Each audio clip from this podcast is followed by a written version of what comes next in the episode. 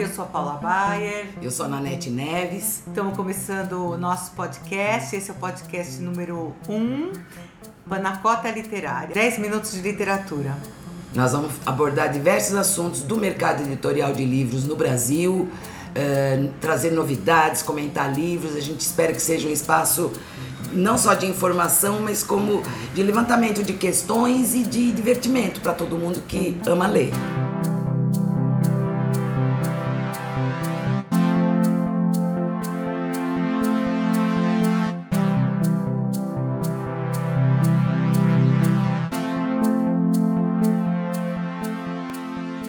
E esse nosso tema de hoje, o primeiro tema é ficção científica brasileira.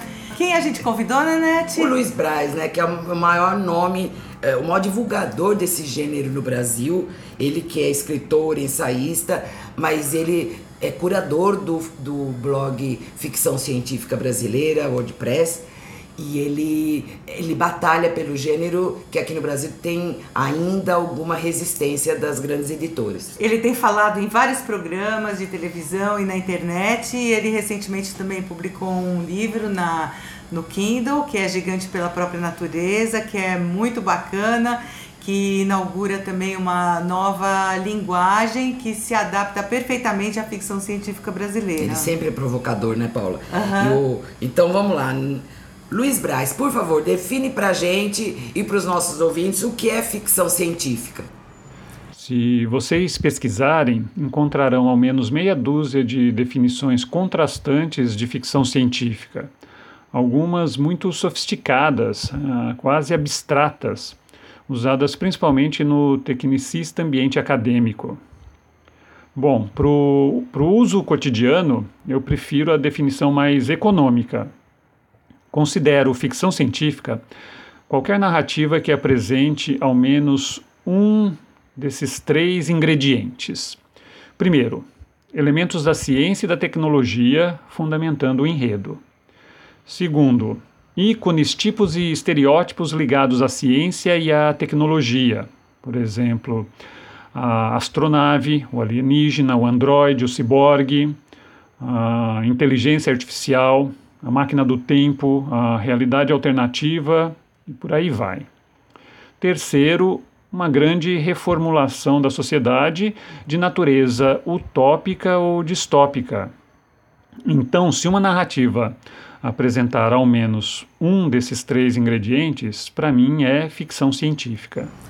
Luiz, e agora? O que, que você pode dizer sobre a ficção científica no Brasil? No Brasil, a verdadeira literatura marginal é a ficção científica. Lembrando que a ficção científica faz fronteira com outros dois gêneros artísticos e literários igualmente interessantes: a fantasia, que eu chamo de ficção sobrenatural, e a ficção fantástica, que alguns chamam de realismo mágico. A história da ficção científica brasileira começa no último quartel do século XIX com o romance O Doutor Benignos, do português naturalizado brasileiro Augusto Emílio Zaluar, publicado em 1875. Então, partindo desse ponto, durante mais ou menos 80 anos, muitos escritores tupiniquins publicaram contos e romances sem muita expressão influenciados principalmente por H.G. Wells e Júlio Verne. A ficção científica brasileira ganhou o maior impulso a partir dos anos 60. Então, a fim de organizar o crescente cenário de nossa ficção científica, cada vez mais populoso, os pesquisadores usaram o conceito histórico de ondas. Assim, a primeira onda da ficção científica brasileira aconteceu nos anos 60 e 70 e trouxe autores talentosíssimos como Jerônimo Monteiro, André Carneiro, Diná Silveira de Queiroz, Rubens Teixeira Scavone e Fausto Cunha. A segunda onda é formada pelos autores que estrearam nos anos 80 e 90, como Braulio Tavares, Fábio Fernandes, Finísia Fideli, Roberto de Souza Causo, Ivan Carlos Regina, Fausto Fawcett e, e vários outros. Por fim, a terceira onda é formada pelos autores que estrearam no início do século XXI, e a quantidade é imensa, É, são mais de três dúzias de autoras e autores talentosíssimos.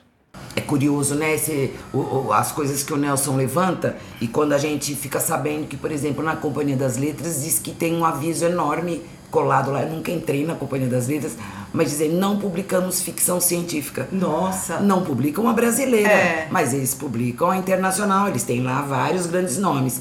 Então existe uma resistência nas editoras. O, o que a gente tem também editoras de porte médio que vem travando essa luta. Por exemplo, a Aleph, que existe há 35 anos, foi fundada em 84 e possui mais de 190 títulos entre os clássicos da literatura de ficção científica, como o, o Isaac Asimov, William Gibson, Philip K. Dick, tanto que lá fora pensam, o, o próprio dono da editora, o próprio publisher da editora, o, o Daniel Lameira falou na TV Publish News que lá fora pensam que a é, é grande por causa do porte e do volume das publicações deles. Mas na verdade ele conta que a editora foi uma opção da editora nadar contra a corrente.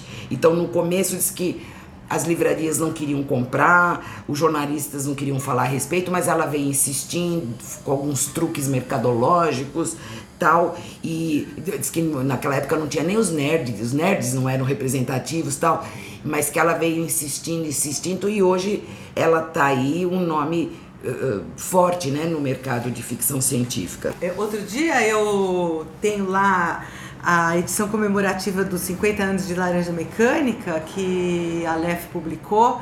E é linda a edição, foi traduzida pelo Fábio Fernandes, que é outro grande escritor de ficção científica brasileiro. Tem uma é, introdução enorme, comentários, e é uma edição assim. Caprichada, né? Muito caprichada, né, Nanete? Isso é bacana, assim, né? O, o, e a gente fica feliz de ver que é, é- é uma luta diária, né? Mas ah, as editoras estão se abrindo. Além da Aleph, a gente tem a Alink, que é uma editora pequena, do, tocada pelo Glauber Soares, tal, bravamente. Mesmo sendo uma editora pequena, ela já está com três títulos. ah, já lançou dois e o terceiro está para ser lançado agora ne- nesse segmento de ficção científica brasileira. E a Patuá, É, que lançou a coleção Futuro Infinito, cuja curadoria é do Luiz Braz. E tem um livro lá, Fanfic, do grande Braulio Tavares, que é um livro super bacana, um autor que sempre escreveu ficção científica. Ele escreve pra caramba qualquer coisa que ele escreva, Sim, né? super em ficção legal. ele arrasa, né? Aham. E tem um do Fábio Fernandes também. É, esse, esse Futuro Infinito aí é uma coleção que promete. Saiu por essa coleção, já saiu o Brauli, a Cláudia Du Uhum. e o Fábio Fernandes. E aí vai vir mais coisas. É. Até nós duas, É. que trabalhamos em áreas distintas, Aham. né? Da, literatura, até nós a, gente vem se arriscando.